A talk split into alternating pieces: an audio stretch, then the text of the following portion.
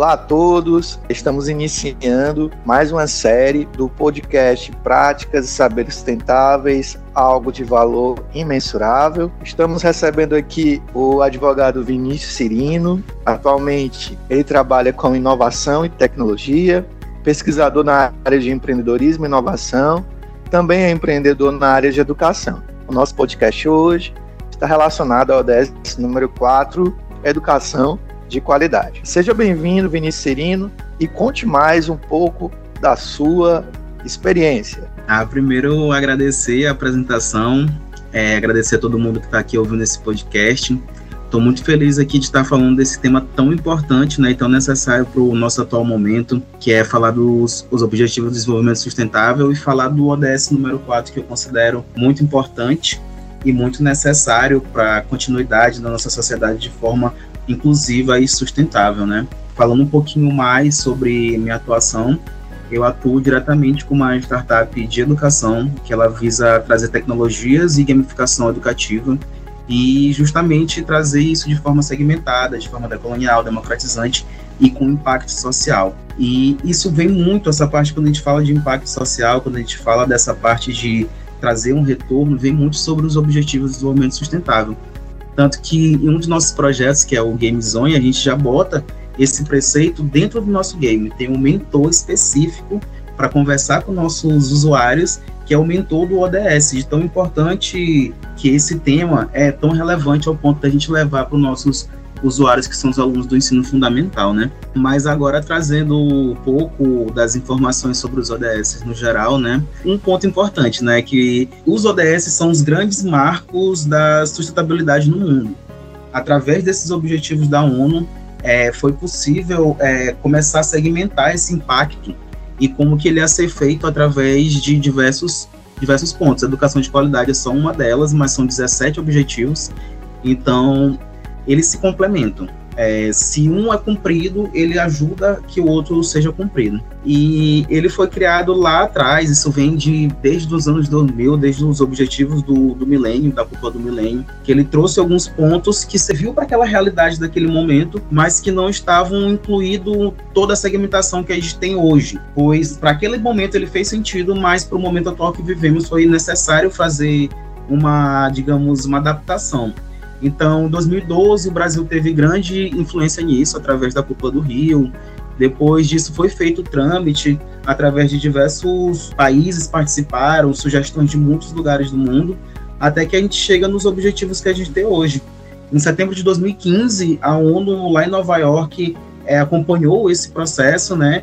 E só em 1 de janeiro de 2016 que os 17 Objetivos de Desenvolvimento Sustentável entraram oficialmente em vigor, né?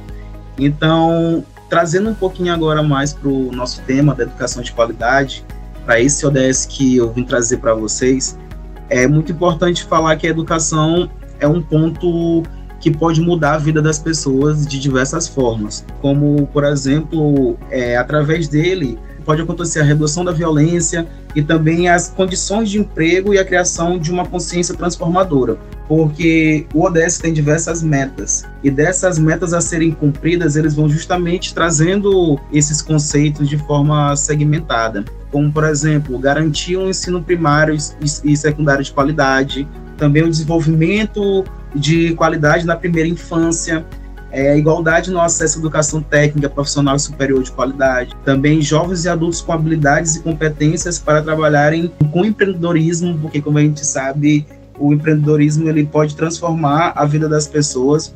Muitas das pessoas hoje em dia empreendem por necessidade, mas se isso vier desde a parte da educação, desde lá do começo, da base, né, a gente consegue trazer isso de uma forma mais segmentada e dar oportunidades, né, e trazer esses benefícios que o empreendedorismo pode trazer, não propriamente para quem está empreendendo, mas todos os recursos que eles nos trazem ferramentas. E outro ponto importante é que existe uma eliminação na disparidade de gênero na educação, que hoje em dia em países de extrema pobreza, os mais vulneráveis são mulheres. E é muito importante que a gente dê esse acesso à educação, trazendo um contexto global. Aqui na nossa realidade do Brasil, isso já avançou bastante mas se a gente traz um conceito global, isso ainda é muito incipiente. É, outro ponto importante também é que é necessário mostrar tanto indicadores qualitativos e quantitativos, não pensar só em um deles. Então, é necessário ter professores qualificados, também a distribuição de bolsas de estudos, é, espaços de aprendizagem seguros, inclusivos e não violentos. Isso é muito importante porque a gente sabe que a violência na infância, em qualquer nível de, de idade, ela pode trazer diversas consequências, né? Então é importante que a gente esteja é, muito ligado nisso. Também, outro ponto que parece não ser tão para nossa realidade de Brasil é a questão da alfabetização e o conhecimento básico em matérias como matemática. Então é importante que a gente consiga, através de ações, de projetos, e até em razões do seu dia a dia que a gente começa a refletir sobre isso. E um ponto importante que eu queria trazer aqui para vocês sobre esses tipos de educação segmentadas que devem ser incluídas, eu trago a educação para o desenvolvimento sustentável, é, trazendo isso mais para um estilo de vida é, trazendo os direitos humanos, igualdade de gênero e também promover uma cultura de paz e não violência, porque a gente não tem como falar de desenvolvimento sustentável sem trazer todos esses fatores que norteiam esse objetivo. E trazendo um dados do Plano de Negócios de Educação, divulgados pelo Instituto Nacional de Estudos de Pesquisas Educacionais, Anísio Teixeira, o INEP, é, mostrou que em 2014 é, começou a vigorar 89,1% das crianças entre 4 e 5 anos estavam matriculadas, o que deixava 604 mil delas fora da pré-escola.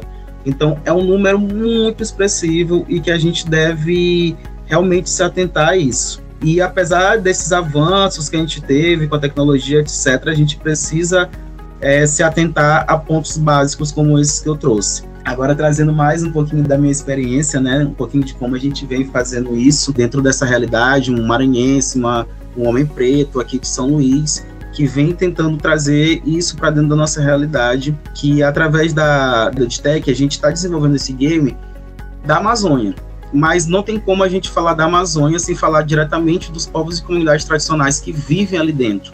Então, para a construção desse game foi considerado muita coisa, como por exemplo a, a conversa com os ribeirinhos, quilombolas, os, os povos originários que estão ali, porque é necessário para te fazer um jogo decolonial, é importante que tu escute a pessoa que está do outro lado. Não tem como a gente só falar só num viés e, tipo, ah, eu acho que é isso, colocar. Não, tem que trazer de lá. Porque senão a gente não pode estar representando algo que não seja necessário, então que não é propriamente aquela verdade. Então a gente não quer trazer essa visão. Então a gente traz isso para a educação também, no geral. A gente precisa segmentar ela de uma forma que ela impacte todos que estão envolvidos, mas de uma forma que faça sentido, sem imposição e que esteja aliado ali aos seus preceitos, à realidade local, a, o local que aquela pessoa está inserida. E hoje a gente tem muitos recursos que podem trazer isso.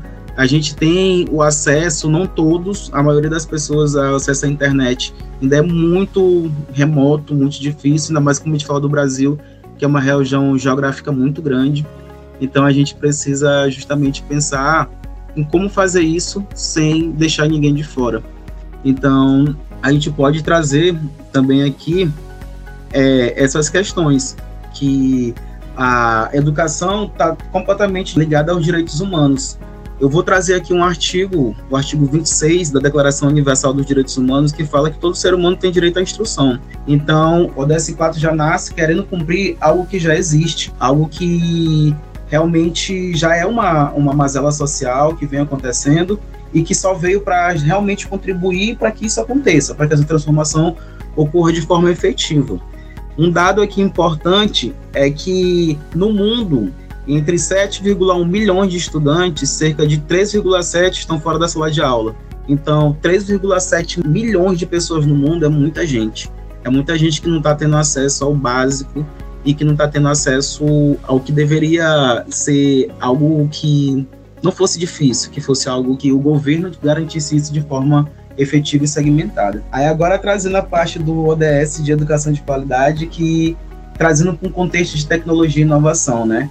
Hoje a gente vive um momento de transformação social muito grande e questões como metaverso, como realidade aumentada, como todo esse parâmetros, eles chegam para trazer uma experiência mais diversificada e trazer um, mais uma ferramenta para esses professores, porque é necessário que esses professores consigam dialogar com os nativos digitais, essas crianças que já nascem de frente com uma tela, né? Então é importante que a gente dê ferramentas para os professores, para que eles não usem ferramentas que estão ultrapassadas para os alunos que estão inseridos diretamente na tecnologia. Então, por isso que é importante que você pense em como você pode fazer isso de uma forma que impacte mesmo, não só fazer por fazer. É necessário que esse campo da tecnologia e inovação seja disseminado nas escolas de nível fundamental, ensino, médio, que esse tipo de conhecimento chegue até eles, que essas oportunidades, o acesso a essas oportunidades estejam sempre alinhadas com esses preceitos, porque quem ganha é a sociedade. Se um aluno lá do ensino fundamental tem contato com empreendedorismo, tem contato com inovação e tecnologia, desde o começo, com sustentabilidade, com educação que pense no social, que considere as relações individuais de cada pessoa e a realidade que ele está inserida, o impacto, cara, vai ser muito maior. E o, o metaverso permite que a gente consiga é, trazer coisas distantes para bem perto da pessoa. Como o Gamezonha, por exemplo. O Gamezonha a gente se propõe a trazer uma imersão dentro da Amazônia através da tecnologia, com sons, com imagens, com simbologia através da tecnologia, que a pessoa possa fazer uma aventura ali dentro da Amazônia sem que ela saia de sua casa. Então, um professor dentro de sua escola, ele pode, por exemplo, aplicar uma prova dentro do metaverso ali do Gamezonha. Então, já é um estímulo para que, ao mesmo tempo que tu está aplicando uma prova de matemática, tu consegue, ao mesmo tempo, correlacionado pela educação transversal, né, é educar sobre a Amazônia também. Então, um aluno pode, por exemplo, ó, hoje a prova vai ser lá no Gamezone. Então, o aluno entra, faz seu login, procura lá o mentor que vai aplicar a prova e responde uma prova dentro da Amazônia. Então mostra o tamanho das oportunidades que a tecnologia traz para a gente e o impacto que ela pode causar. Mas friso novamente, destaco que isso não é uma realidade de todos, que isso é um trabalho que a gente ainda precisa educar na base mesmo, trazer conhecimentos relacionados à educação mesmo base, como eu disse lá no começo. É, muita gente está fora da escola, não tem nem acesso a isso. A gente sabe que uma, a educação ela pode promover muitas coisas, pode reduzir o nível de violência, pode tirar pessoas em situação de vulnerabilidade. A educação transforma, né?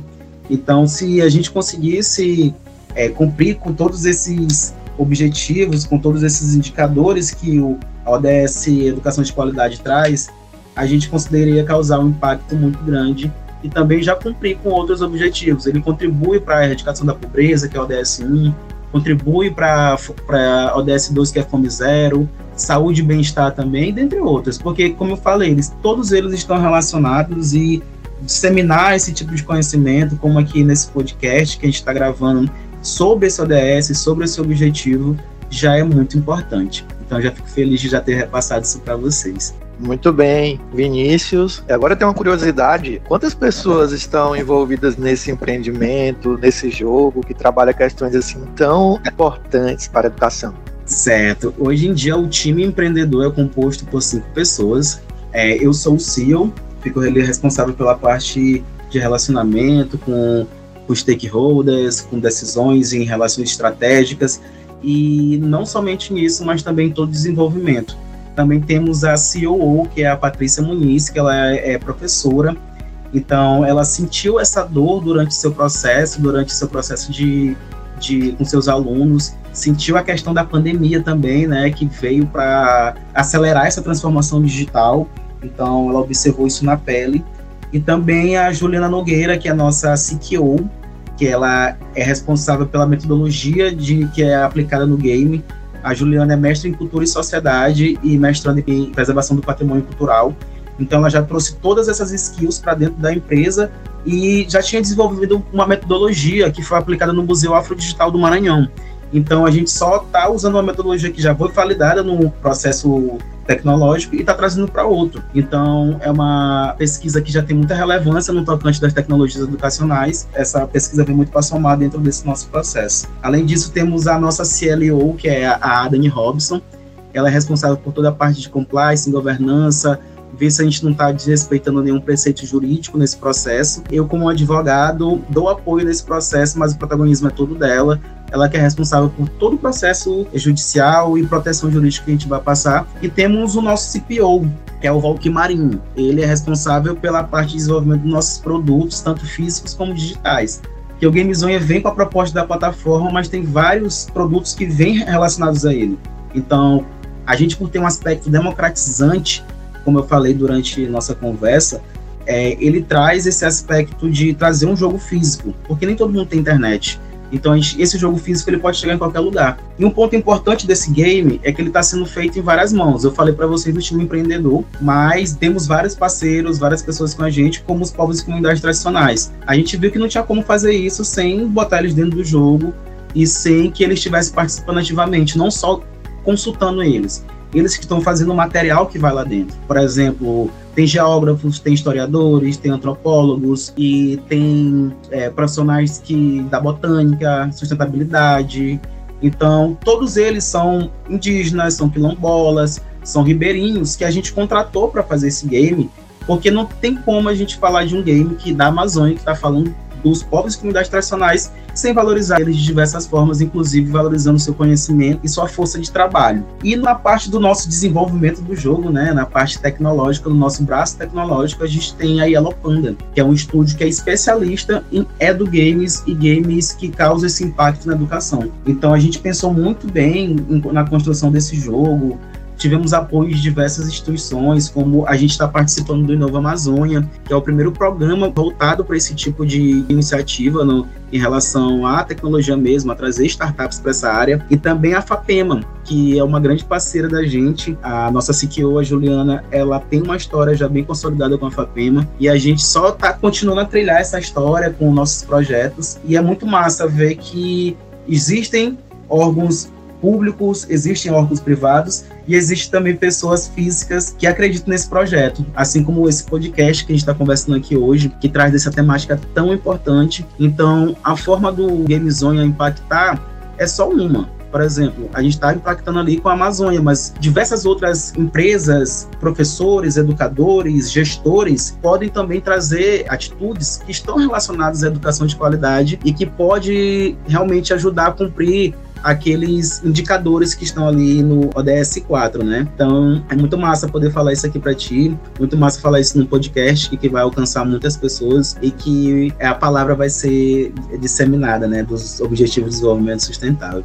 A gente que agradece, Vinícius, e remetendo aqui algumas palavras que você usou, é um homem negro, é maranhense, nordestino, nordestino trabalhando com alta tecnologia e essa alta tecnologia voltada para a educação. Nós sabemos que a educação realmente ela possui um valor imensurável. Então, desde já nós te agradecemos muito por essa participação e agora eu peço para que você nos informe como a gente conhece mais o trabalho do Vinícius Cirino, quais canais a gente pode ter acesso para conhecer é, o seu trabalho, Vinícius. Ah, que legal. Eu fico feliz por essa oportunidade, por esse acesso também. E vocês podem encontrar sobre o meu trabalho. Eu tenho uma rede social voltada para inovação e tecnologia que é Cirino Advogado, Cirino com S, e lá eu posto toda a minha rotina de trabalho, não só como advogado, mas também como empreendedor. Vou trazendo a minha rotina de desenvolvimento das empresas e etc. E também no Instagram pessoal das empresas também, que é a Edu Edtech,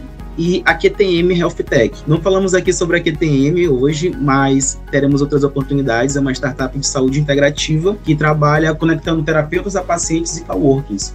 Então a gente também já vem muito na, na ODS da saúde e bem-estar, que é outra oportunidade a gente pode falar um pouquinho mais sobre ela. Muito obrigado, Vinícius. A gente agradece a sua participação, né?